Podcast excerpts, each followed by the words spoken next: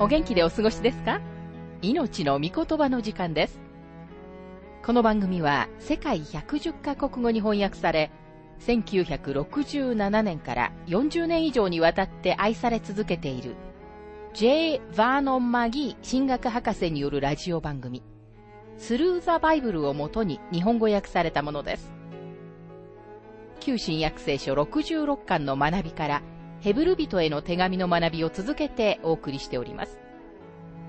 今日の聖書の箇所は、ヘブル人への手紙4章4節から12節です。お話は、ラジオ牧師、福田博之さんです。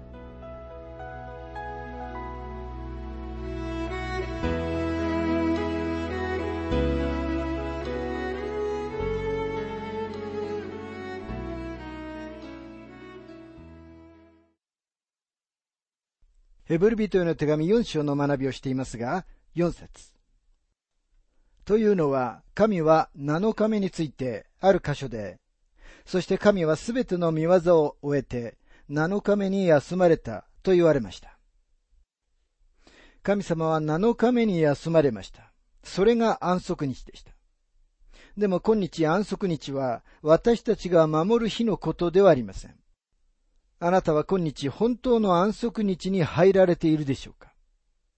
あなたは自分の救いのためにキリストだけを信じ信頼しておられるでしょうか？それとも何か他のものを頼りにしておられるでしょうか？本当に大切なことは、あなたがイエス・キリストを救い主であると信じて永遠の命をいただき、キリストにある救いの安息をいただくことです。マギ博士はご自分の経験を次のように述べています。私には土曜日を安息日として守っていたお医者さんの友人がいました。私たちはよく一緒にテニスをして、お互いのことをかなりよく知るようになりました。ある時テニスを3セットプレーした後、私たちはベンチに座って、いわゆる宗教的な議論を始めました。彼は私を見つめていました。マギー君、君は安息日を守っているかい？うん、守っているよ。彼はじっと私を見つめて言いました。どの日に守っているんだい？私は彼に言いました。土曜日、日曜日、月曜日、火曜日、水曜日、木曜日、金曜日、そしてまた最初から土曜日という具合だよ。すると彼は言いました。一体全体どういうことなんだい？まあ僕がヘブル人への手紙を理解する限りではね、安息日は今は僕たちが生きている恵みの時代そのものなんだ。そしてキリストは十字架にかかって死なれて蘇られた後、父のもとに帰られて、父の右の座に疲れたんだよ。キリストが座に疲れたのは、疲れたからではなくて、君は僕の贖いを終えられたからなんだ。だからこそ今、キリストは私に、私のうちに休みなさいと言っておられる。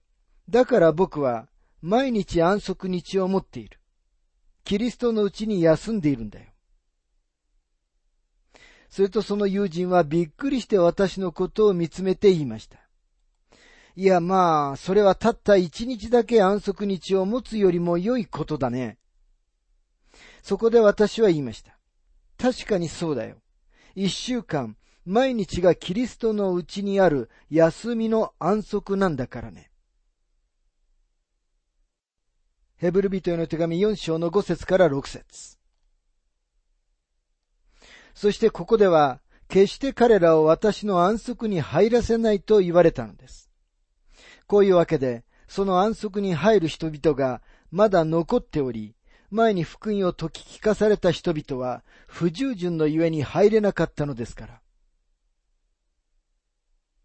あなたから救いの安息を奪い、神様があなたにくださることのできる満足と祝福の安息を奪うのは不信仰なのです。ですから私たちも不信仰になって心が堅くなにならないように兄弟姉妹の交わりを通して互いに注意し合う必要があります。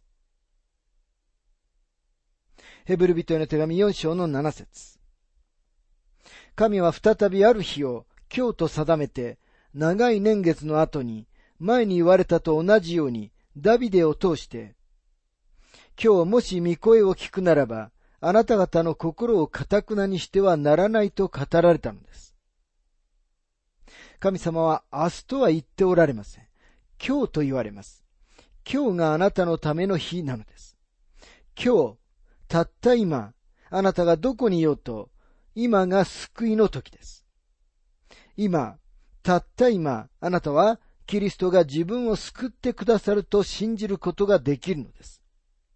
今日、もし御声を聞くならば、あなた方の心を堅くなにしてはならないと書かれている通りです。ヘブル人への手紙4章の8節もしヨシュアが彼らに安息を与えたのであったら、神はその後で別の日のことを話されることはなかったでしょう。ヨシュアという名前はヘブル語の救い主という意味です。イエスという呼び名はヨシュアのギリシャ語の呼び名で同じく救い主という意味があります。ここには、もしヨシュアが彼らに安息を与えたのであったら、神はその後で別の日のことを話されることはなかったでしょうと書かれています。ヨシュアが年を取った時、そこにはまだ征服しなければならない土地がたくさんありました。イスラエルの人々は神様が彼らのために用意してくださっていたすべての祝福の中にはまだ入っていなかったのです。ヨシュアは彼らのためにすべての祝福を保証することはできませんでした。でももしあなたがキリストを信頼するのなら、キリストはあなたを現代のカナン、つまり、実りと祝福と喜びのある人生に導き入れることがおできになるのです。しかしこの神様が約束されている祝福をあなたから奪い取る者は不信仰なのです。ヘブル人への手紙4章の9節従って安息日の休みは神の民のためにまだ残っているのです。ここで著者は神様のすべての民が天国の安息を見出す将来を望み見ています。天国は深い満足と本当の喜びと本当の祝福の場所になるのです。したがって安息日の休みは神の民のためにまだ残っているのですと書かれてある通りです。4章の10節神の安息に入ったものならば、神がご自分の技を終えて休まれたように、自分の技を終えて休んだはずです。神様が7日目に休まれたということを、神様は疲れて7日目に休息を取られたのだという印象を持ってはなりません。休まれたという言葉の背景にあるのは、そのような考えでは全くありません。ここにあるのは、完成したことによる休み、安息という考えです。創造は終わりました。神様はその時以来、創造の仕事をしてはおられません。神様の宇宙にはとても多くの原子が必要でしたが、神様はそれらの原子をすべて一度にお作りになりました。それ以来、神様は一つも原子を作ってはおられません。今宇宙ではかなりの数の変化が起こっていますが、それは元からあった原子が自分たちで組み変わっているだけなのです。あなたも新しい創造の他は創造が終わった宇宙に生きています。新しい創造はカルバリとペンテコステの日に始まりました。第二コリント5章の17節にはこのように書かれています。誰でもキリストのうちにあるなら、その人は新しく作られたものです。古いものは過ぎ去って、見よ、すべてが新しくなりました。神様の子供たちだけが、キリストにある信仰を通して、神様が今日創造されている唯一のものです。そして神様が彼らに約束された安息があるのです。神様は天の安息を約束されましたが、それだけではなく、神様は私たちに今さえも楽しんでほしいと願っておられるのです。ですからある人は次のように言いました。天国への道は天国である。ここでヘブル人への書簡の著者が言っているのはそういうことです。神様は休まれました。神様はご自分の労働を得られ、創造の見業を完成されたのです。だからこそ、あなたは自分の救いのために何かをしようとして、自分の小指さえも上げる必要はないのです。ですから罪人としてのあなたが、自分には神様に気に入られる何か良いところがある、などと思うのは、うぬぼれ以外の何者でもありません。主の目には私たち人間が主張する自分たちの正しさも、汚れたボロ切れに過ぎないのです。主は私たち人間の義を受け入れることはおできになりません。なぜなら、私たちは神様に受け入れられるところの義を本当に持ち合わせてはいないからです。ローマ人への手紙3章の10節にはこのように書かれています。それは次のように書いてある通りです。偽人はいない。一人もいない。ですから主は私たちに完全に完成した救いを提供してくださるのです。ですからあなたがキリストを信じるとき、あなたは完全に救われ、主にあって新しく作られたものとなることができるのです。ヘブルビットへの手紙4章に戻りますが11節ですから私たちは、この安息に入るよう力を尽くして努め、あの不従順の例に倣って落語する者が一人もいないようにしようではありませんか。神様の子供に与えられる最高の満足は、自分が神様の御心のうちにいること、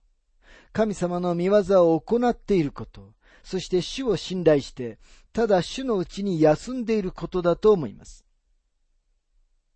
そのような安息こそ、神様があなたにそこに来てほしいと願っておられる栄光の場所です。あのマリアはその場所に来ました。彼女はマルタが台所で客のもてなしのためにイライラしている時にイエス様の足元に座りました。マルタはキリストに仕えたいと願いましたが、彼女は本当の安息が何であるかを知りませんでした。そのうち彼女は気を使いすぎてくたくたになってしまい、ついに感触を起こしました。でもマリアはイエス様の足元にただじっと座って主の教えだけに耳を傾けていたのです。私たちはマリアのようにイエス様の足元に座ることに満足を見出すことを学ぶ必要があります。ですから私たちはこの安息に入るよう力を尽くして努めと書かれています。さて、それでは私たちは安息に入るために力を尽くして努めなければならないんでしょうか？という人がいるかもしれません。そうです。これは家庭に平和を保つためには、そのために戦うことも辞さないといったアイルランド人のようなものです。平和のためには戦いに勝利を得なければならないのです。信仰生活には霊的な戦いが伴います。またこの世にあっては私たちは困難があります。この世は私たちを神様から引き離そうとする誘惑に満ちています。ここで著者は休むために力を尽くして努めましょうと言っています。一日中働いて一日の終わりが来た時、ある種の満足感があるように、私たちもその終わりに向かって、共に力を尽くして努めなければならないのです。あの不従順の例に倣って落語する者が一人もいないようにしようではありませんかと書かれています。世界中でただ一つ、この安息をあなたから奪い取ることができるものは不信仰だけです。私は40年間牧師をしましたが、とても率直に言って、その40年間を振り返ると、もっと神様を信頼できたらよかったのにと言わざるを得ません。多くの時に私はあまりにも恐れ、不信仰でした。ですから今日、私は単純にゆったりと構えて神様を信頼したいのですと、マギー博士は述べています。ヘブルビテへの手紙4章の12節神の言葉は生きていて、力があり、両刃の剣よりも鋭く、魂と霊、関節と骨髄の分かれ目さえも差し通し、心のいろいろな考えや計りごとを判別することができます。日本語訳にはありませんが、ギリシャ語の言語には、この説の頭に、なぜならと訳せるガーというギリシャ語の接続詞が挿入されています。ヘブルビトへの手紙の著者がパウロであると解釈しているマギー博士は、この箇所について次のように述べています。パウロは、ですから、こういうわけで、というわけは、などという接続詞を自分の議論を一つにする接着剤として使っています。パウロは驚くべき論理学者でした。そして私は彼がこの書簡を書いたものと信じています。ですからここで使われているなぜなら、またはですから、などと訳すことができる、この小さなガーというギリシャ語の接続詞は、とても大きな意味のある言葉です。神様は大きなドアを小さな蝶つがいで左右に動かされるといった人がいます。ここにその小さな蝶つがいがあります。でもそこには大きなドアがかかっているのまたここには神の言葉と書かれていますが、ここに書かれている言葉は、書かれた言葉ではなく、生ける御言葉である主イエス・キリストであると考える一部の学者たちがいます。でも聖書の中では、書かれた御言葉は生ける御言葉と呼ばれています。私は主にここで指しているものは、神様の書かれた御言葉のことであると信じています。書かれた御言葉はキリストを掲示している。つまり、生けるキリストを明らかにする枠組みなのですから、ここで指しているのは、書かれた御言葉と生ける御言葉の両方であるということが言えます。ここにあるように、神様の御言葉は生きています。力がありとは、ギリシャ語でエネルゲスという言葉で活気づけることを意味します。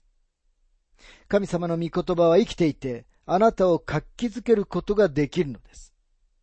またここには、両刃の剣よりも鋭くと書かれています。進学校で若い学生たちに次のように言った教授がいました。君たちが神様の御言葉を述べ伝えるとき、御言葉は生きていて鋭く、両刃の剣である、ということを覚えていたまえ。御言葉は回収を切りつけるが、反対側が君たちを切りつけることになる。だから自分自身に対してしないようなメッセージを回収にしてはいけないよ。私は自分のミニストリーの間、何度も自分自身に向かってメッセージをしていることに気づきました。その説教が他の誰に対するものでもなかったとしても、自分自身に対してのものだったのです。神様の御言葉は両刃の剣です。御言葉は相手にも切りつけますが、あなた自身をも切りつけるのです。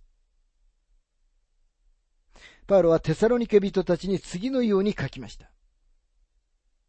第一テサロニケ人への手紙2章の13節こういうわけで、私たちとしてもまた、絶えず神に感謝しています。あなた方は、私たちから神の指針の言葉を受けたとき、それを人間の言葉としてではなく、事実通りに神の言葉として受け入れてくれたからです。この神の言葉は、信じているあなた方のうちに働いているのです。テサロニケ人たちは、御言葉をただ普通の言葉として受け取ったのではなく、まさに神様の御言葉として受け入れました。パウロは自分が神様の御言葉を述べ伝えたとき、第一コリント人への手紙2章4節にあるように、私の言葉と私の宣教とは説得力のある知恵の言葉によって行われたものではなく、御霊と道からの現れでしたと言いました。人が救われ、新しくされること、それが神様の御言葉の目的です。神様の御言葉には力があり、あなたとあなたの生活に絶大な影響を及ぼすことができるのです。神様の御言葉があなたを罪から遠ざけるか、あるいは罪があなたを神様の御言葉から遠ざけるかのどちらかだと言われてきました。とても多くの信者たちが神様の御言葉に十分な時間を費やしていません。残念ですが、とても多くの牧師たちも神様の御言葉に十分な時間を費やしてはいないのです。牧師が行うことのできる最も偉大な訓練は、聖書の中の書を一冊ずつ回収とともに学んでいくことです。そのような訓練は、万が一回収を助けることがなかったとしても、確かに牧師を助けることになるのです。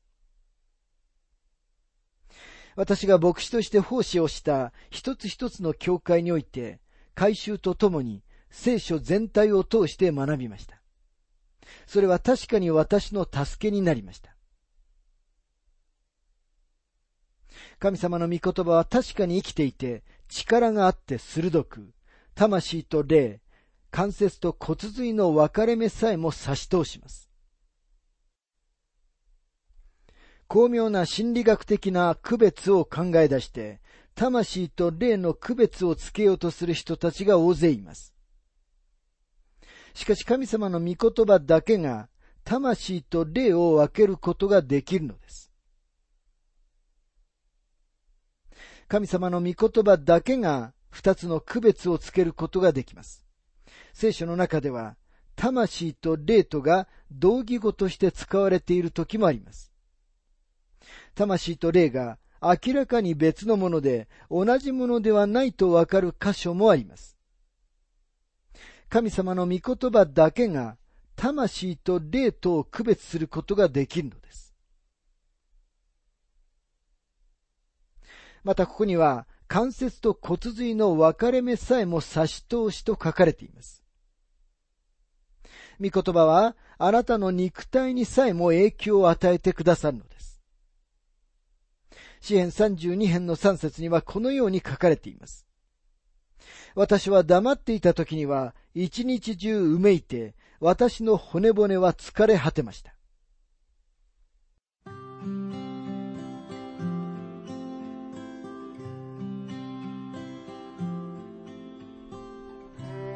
命の御言葉お楽しみいただけましたでしょうか？今回はキリストはヨシュアよりも優れておられるというテーマでヘブル人への手紙4章4節から12節をお届けしました。お話はラジオ牧師福田博之さんでした。なお、番組ではあなたからのご意見、ご感想、また聖書に関するご質問をお待ちしております。お便りの宛先は郵便番号592-8345大阪府堺市浜寺昭和町4-462浜寺聖書協会命の御言葉の係メールアドレスは全部小文字で ttb.hbc.gmail.com または浜寺 at 浜寺バイブル .jp です。hamadera.bible.jp です。どうぞお気軽にお便りをお寄せください。それでは次回までごきげんよう。